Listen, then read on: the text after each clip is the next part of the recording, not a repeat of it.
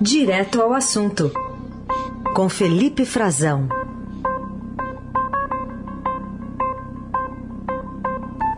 Oi, Frazão, bom dia. Oi, Carol, bom dia para você, bom dia para os nossos queridos ouvintes e boa sexta-feira a todos, né?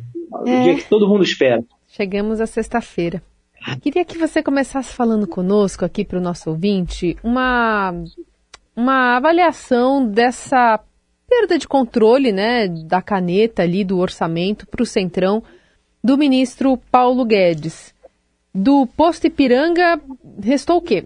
Restou quase nada, né? Muito pouco para ele. Aliás, eh, parece que o, o, posto Ipiranga já praticamente teria sido vendido. O presidente já trocou de bandeira, já foi para outros postos, é, poderiam até dizer daqueles postos de gasolina piratas, que você não sabe muito bem a origem, mas que estão estão vendendo, estão recebendo o dinheiro, estão administrando. Muitas vezes não se sabe se essa administração é terceirizada, né? Como a gente viu é, no, no, orçamento secreto, um caso grave de deturpação das finalidades do dinheiro, dos recursos públicos do país todo, né, da União, é, no Brasil inteiro, é, pela Casa pela Casa Civil, pela Secretaria de Governo, em acordos com o, governo, com o Congresso Nacional, acordos que muitas vezes eram é, tinham prepostos ali e, e as, as verbas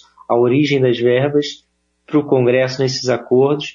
Era um orçamento pouco transparente, que não se consegue rastrear publicamente como o restante, e os, alguns parlamentares, inclusive, distribuindo dinheiro em nome de outros, é, encaminhando pedidos de prefeitos, de governadores e até de políticos que não têm nenhum mandato, coisa que nunca se viu. Uh, e agora, mais uma vez, essa disputa pelo controle do orçamento derrubou mais um pouquinho do poder que ainda restava ao ministro Paulo Guedes. O ministro Paulo Guedes tem muito pouco a fazer de fato no governo nesse ano. Ele tem, está travando desde o ano passado, cara, um embate direto com a ala política. Eles chamam de picaretas, né? Geralmente ele, se, ele costuma se referir a alguns colegas da própria esplanada dos ministérios e do Palácio do Planalto uh, que já gostaria de vê-lo distante do governo, mas ele pretende ficar até o final, ele tem dado demonstrações de que fica, ele sabe muito bem onde estão estes desafios, tentaram reduzir ainda mais o poder dele, em, em, dividindo até o ministério, né? ele acabou perdendo para um deles, um desses desafetos, que é o ministro Onyx Lorenzoni, o ministro do Trabalho, perdeu isso que era mais um pouco desse super ministério que foi como ele chegou ao governo. Agora ele perde o controle das verbas, né, da revisão de verbas, remanejamento de recursos ao longo do ano. Isso é comum acontecer, né? O governo prevê um orçamento e depois há outras necessidades ao longo de um ano e aí abre-se algum crédito suplementar, eh, créditos extraordinários, ele muda, faz remanejamentos, altera as despesas que estavam previstas no orçamento. Isso sempre foi feito é, faz 25 anos que é assim, é, pelo Ministério da Economia. Havia uma, uma autonomia, embora exista a Junta de Execução Orçamentária, que é um órgão é, integrado também pela Casa Civil, e ali a ideia era que tivesse um pouco de paridade, mas a economia sempre teve um poder de veto maior, sobretudo nesse governo do presidente Bolsonaro, e agora ele perde isso, porque ele só vai poder fazer isso com autorização prévia do ministro da Casa Civil, que quem é? Hoje é o Ciro Nogueira. Ciro Nogueira é o presidente do Progressistas, é um senador é, do Centrão, representa esse grupo, sempre representou, e estão é, discutindo, como nossos colegas no Estadão mostram muito bem hoje, um, mais uma vez, é, um montante de recursos muito alto, são 25 bilhões é, que, que a economia apresentou que estão em discussão e havia um acordo muito menor. O acordo era, de, embora grande ainda, de 16 bilhões. Então estão travando uma disputa para ver aonde esse patamar vai ficar é, e tudo isso para pagar acordos é, com o Congresso, Carol. Não podemos perder isso de vista. A disputa é por controle do orçamento e a gente viu na virada do ano também, até envolvendo reforma ministerial, é, os, os, parlamentares, deputados, senadores, reclamando muito é, da área política do governo e foram uh, o alvo foi a ministra da Secretaria de Governo, Flávia Arruda, justamente acusada de não honrar esses acordos. Então, os ministros estão, o presidente Bolsonaro está dando agora uma forma de eles aumentarem, essa ala política aumentar o seu controle para poder honrar esses acordos.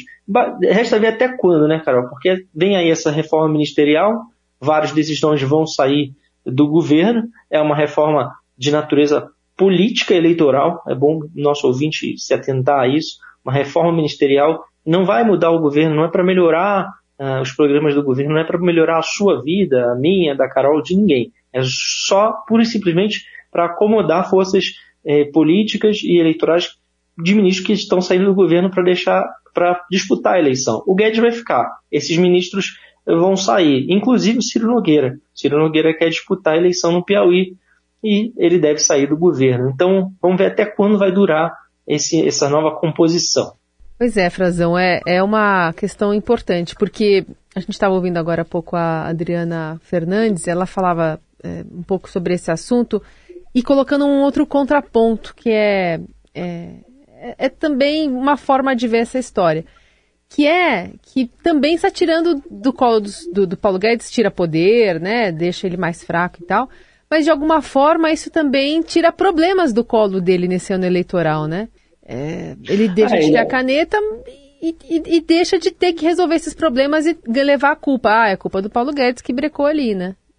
É, isso aí tem sido disseminado, né? Um entendimento dele, dele próprio, como a própria Adriana né, e os outros colegas da economia do Estadão, setoristas de economia retrataram uh, hoje no, no, jornal, ouviram vários auxiliares do Paulo Guedes, muitas vezes o próprio Paulo Guedes eh, conversa com jornalistas, explica a sua posição, ele, ele entende assim, e é verdade, de fato ele vai acabar se afastando um pouco eh, de levar a culpa sozinho, né? Porque às vezes é cômodo para o governo é, dizer, ah, não, é o Paulo Guedes que segura. E ele segura mesmo muitas vezes os gastos, enfim. Mas está perdendo força, de alguma pressão, forma, né? perde, né? É, não, isso é inegável, é. né? Ele perde, ele perdeu força. Isso nunca houve essa, essa, essa mudança, essa interferência nesse grau, um poder de veto, uma condicionante pela Casa Civil. É. é, um, é um decreto muito simbólico. Agora, sim, a, nós podemos olhar as repercussões dele por alguns espectros, mas é, eu, o ministro sabe que, e, e como ele é o Paulo Guedes, ele vai admitir a qualquer hora em alguma entrevista, a gente sabe que ele vai ser sincerão novamente, né? Às vezes ele comete algumas frases é, que deixam o governo em apuros, né? A política sobre tudo mas ele vai acabar em, admitindo isso. Eles estão tentando minimizar os gastos e mostrar para o hum. mercado financeiro que, né, de certa forma, ele ainda tem um controle, que ele não perdeu completamente a autonomia. Eles estão tentando minimizar o desgaste. Bom, ainda nesse contexto, tem a base é, do governo Bolsonaro que está preparando um agrado a policiais no meio dessa indefinição toda, né? Projeção de greve de servidores e aumento ou não a essa categoria privilegiada? É, tem um aumento para as categorias das polícias, né? Há uma grande disputa ali nos bastidores, é, temor que isso possa se reproduzir com pedidos de aumentos nas polícias é, vinculadas aos estados, Carol. E o governo tem já um projeto, né, para essas polícias estaduais, e aí tem, são dois, na verdade, uma para a polícia militar e outra para a polícia civil. São dois projetos que, que são, é, de certa forma, é, já discutidos há vários anos no Congresso Nacional e, e eles têm sido debatidos especialmente é, por integrantes do Ministério da Justiça e Segurança Pública com as associações que representam essas polícias, civil e militar, no país inteiro e são projetos para leis orgânicas, para revisar o funcionamento dessas categorias uh, das polícias no país todo. E a gente mostrou no Estadão já faz um tempo, já faz mais de um ano, que esse projeto ele vinha é, atrelado nos dois com a redução da autonomia do poder de escolha dos governadores, do poder de demissão e do poder de indicação, de livre escolha do chefe de polícia civil, o delegado geral e também é, dos comandantes das polícias militares. E aí, é, isso, esse projeto tem, de certa forma, ele vai precisar do apoio do governo para ser aprovado. As polícias são base é, do, no, do, presidente no Congresso Nacional, os representantes, e eles é, se travou no passado, no ano passado, esse projeto não foi adiante por causa dessa repercussão muito negativa, e, e esse projeto, eles estão tentando votá-lo há alguns anos, há algumas legislaturas ele se apresenta. Parece que agora há uma tentativa novamente, um novo acordo para que até março ele seja votado. E além dessa diminuição do poder, tem criação de cargos que não existem hoje na Polícia Militar, por exemplo. O que está mais adiantado é o da Polícia Militar, é o que deve ir a voto primeiro. É, cria, por exemplo, o cargo de uma patente de general, equiparando uh, ao Exército, as, as Forças Armadas como um todo, né? É, que nas polícias hoje não existe, se para no posto de coronel, justamente porque há um entendimento de que as polícias são uma espécie de força auxiliar e ela pode ser convocada para ser comandada em algum momento de maior gravidade e, e aí seria comandada pelos militares das Forças Armadas. E ficaria a dúvida se tem general dos dois lados, quem vai mandar em quem? Né? Então, há uma série de problemas nesse texto, há uma série de inconstitucionalidades, e não acho que eles estão, ele está sendo alterado pelo relator, que é o deputado Capitão Augusto, do PL, partido do presidente Bolsonaro em São Paulo. Ele é, é, da Polícia Militar de São Paulo e ele é deputado já há várias legislaturas. E uma das mudanças, que na verdade é uma benesse para esses é, parlamentares que vêm das polícias, e não são só aqui em Brasília, tem em vários estados, é que se eles não se reelegerem, eles voltem a integrar os quadros das polícias eh, eh, nos estados. É algo que afronta o que diz a Constituição, e isso é um projeto de lei. Então há uma, um claro choque aí do que pretende o parlamentar com uh, as regras. Ele não poderia mudar isso para o projeto de lei. Quer dizer, vai ter uma discussão maior sobre isso. Tá? Tem essa criação dos cargos que certamente vai, de alguma maneira, mudar uh, o patamar. Eles vão ter que prever um salário para quem chegar a general maior do que o coronel da polícia militar hoje eh, nos estados. Então, que impactos isso vai ter? Isso precisa ser mais bem discutido, né, Carol? E está deve estar entrando na pauta ainda no primeiro semestre, que é enquanto o Congresso ainda está funcionando. Passou de março, mais uma vez vem é, é, troca de partidos e os deputados troca de governo, reforma é, ministerial, uma mudança geral no quadro e muitos deputados eh, vão passar a não ligar mais para isso e vão cuidar das suas campanhas. Frazão, é, a gente continua falando também sobre a chuva em Minas Gerais. Deu uma trégua ontem, mas ainda o solo está muito encharcado. É, uma das explicações para a gente ter visto as imagens da queda daquele casarão lá em Ouro Preto, né? É uma, uma notícia ruim, né, para a gente hoje, né, Carol? Essa, essa, o que ocorreu ontem, de certa forma, também tem um, dois, dois olhares para aquilo, né? Um é a gente ver como, quando o serviço é bem feito, é, se evita uma tragédia maior, a perda de vidas, né?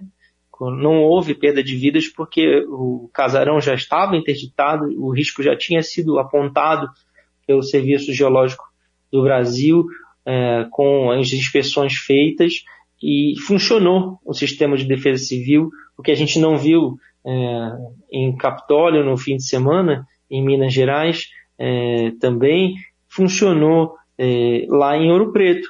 Os, os bombeiros foram acionados, a defesa civil chegou a tempo, foi feita uma inspeção, a, área foi esvaziada e rapidamente, é, não muito tempo depois, uh, acabou mesmo vindo abaixo o casarão, um, um casarão do século XIX, e ele não foi maior a tragédia, só não foi por causa desse bom funcionamento do sistema da defesa civil e da comunicação, sobretudo, porque não, não demorou muito para ele vir abaixo, né? Ele caiu rapidamente, inclusive as imagens são muito impressionantes, é, certamente as pessoas em, em estado de choque e uma tristeza, né? A gente vê, por outro lado, Carol, como é maltratado aqui no Brasil, né? Como no Brasil a gente maltrata nosso patrimônio cultural, nosso patrimônio histórico, uh, nosso patrimônio natural, também, se a gente pensar no meio ambiente. É, é, é mais uma, uma mostra disso, porque esse casarão lindo, chamava-se Solar Baeta Neves, pertenceu a uma família ainda no fim do século XIX, ele foi adquirido, reformado é, há alguns anos pelo IFAM, pelo, pelo Instituto do Patrimônio Histórico e Artístico Nacional, custou cerca, pouco ali, 373 mil, podemos dizer quase 400 mil reais por um, um programa federal em 2010 e agora é, vem abaixo. Era muito bonito, as imagens é, são lindas, é, do, do, um chão todo em madeira, um piso muito bonito, é, bem decorado, com uma geometria, o teto também era um, uma riqueza do, do Brasil.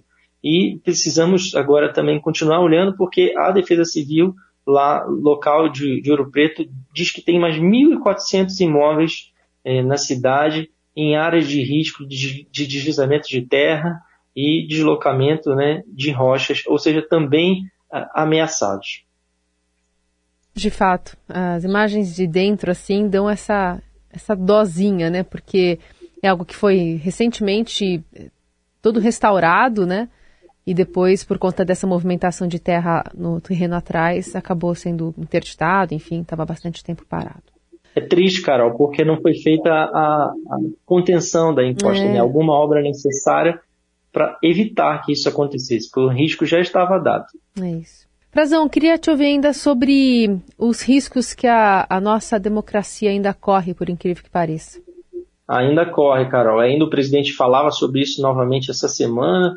O presidente Jair Bolsonaro é, falando sobre é, as urnas eletrônicas, está havendo um diálogo, né? O Congresso, o, desculpe, o Tribunal Superior Eleitoral convocou, convidou é, de uma forma inédita também as Forças Armadas a participarem dessas discussões sobre a segurança da urna eletrônica que o presidente levanta né, o tempo todo e, e, e isso está sendo notado fora do Brasil. Isso foi notado pela diplomacia presente aqui no Brasil, diplomacia estrangeira, né, o corpo diplomático uh, que é acreditado pelos países. Isso tem sido em matéria para relatórios, para informes, uh, telegramas diplomáticos enviados para o exterior e não ficou só na, no, na, nas comunicações oficiais, ficou, foi também parar num uh, relatório divulgado ontem por uma ONG, né, por uma organização não governamental uh, que faz a defesa, que é muito respeitada internacionalmente, já tradicional,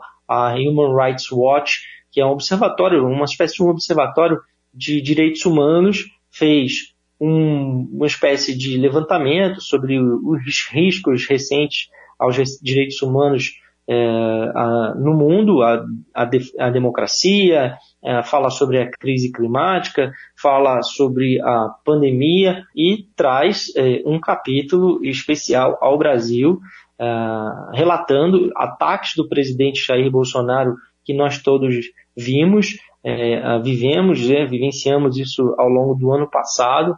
Né, foi, uma, foi um ano marcado por ameaças do presidente à democracia, e isso foi dito pela direção uh, da, dessa ONG aqui no Brasil, que apresentou, fez uma apresentação sobre o relatório, que está disponível para quem tiver curiosidade uh, na internet, no site deles mesmo tem a íntegra desse relatório, uh, falando sobre as diversas ameaças, especialmente à democracia brasileira, e eles veem que o ano de 2022 é um teste para a democracia no Brasil. É uma espécie de um, um, inventário, né, Carol, de uns desmandos do presidente, de umas ameaças que ele fez ah, ao longo do ano passado, que expõe mais uma vez o Brasil internacionalmente à, à crítica e ao olhar da comunidade internacional. Precisa que esse relatório eh, chegue às mãos do Procurador-Geral da República, Carol. Era bom endereçar para lá, mandar talvez pelos Correios, para ver se ele dá uma olhadinha também. Muito bem, esse é Felipe Frazão conosco aqui no Jornal Dourado. Frazão, obrigada, bom fim de semana, até segunda. Obrigado, Carol. Um excelente fim de semana para você para os nossos ouvintes e até alguns dias, até breve. Até.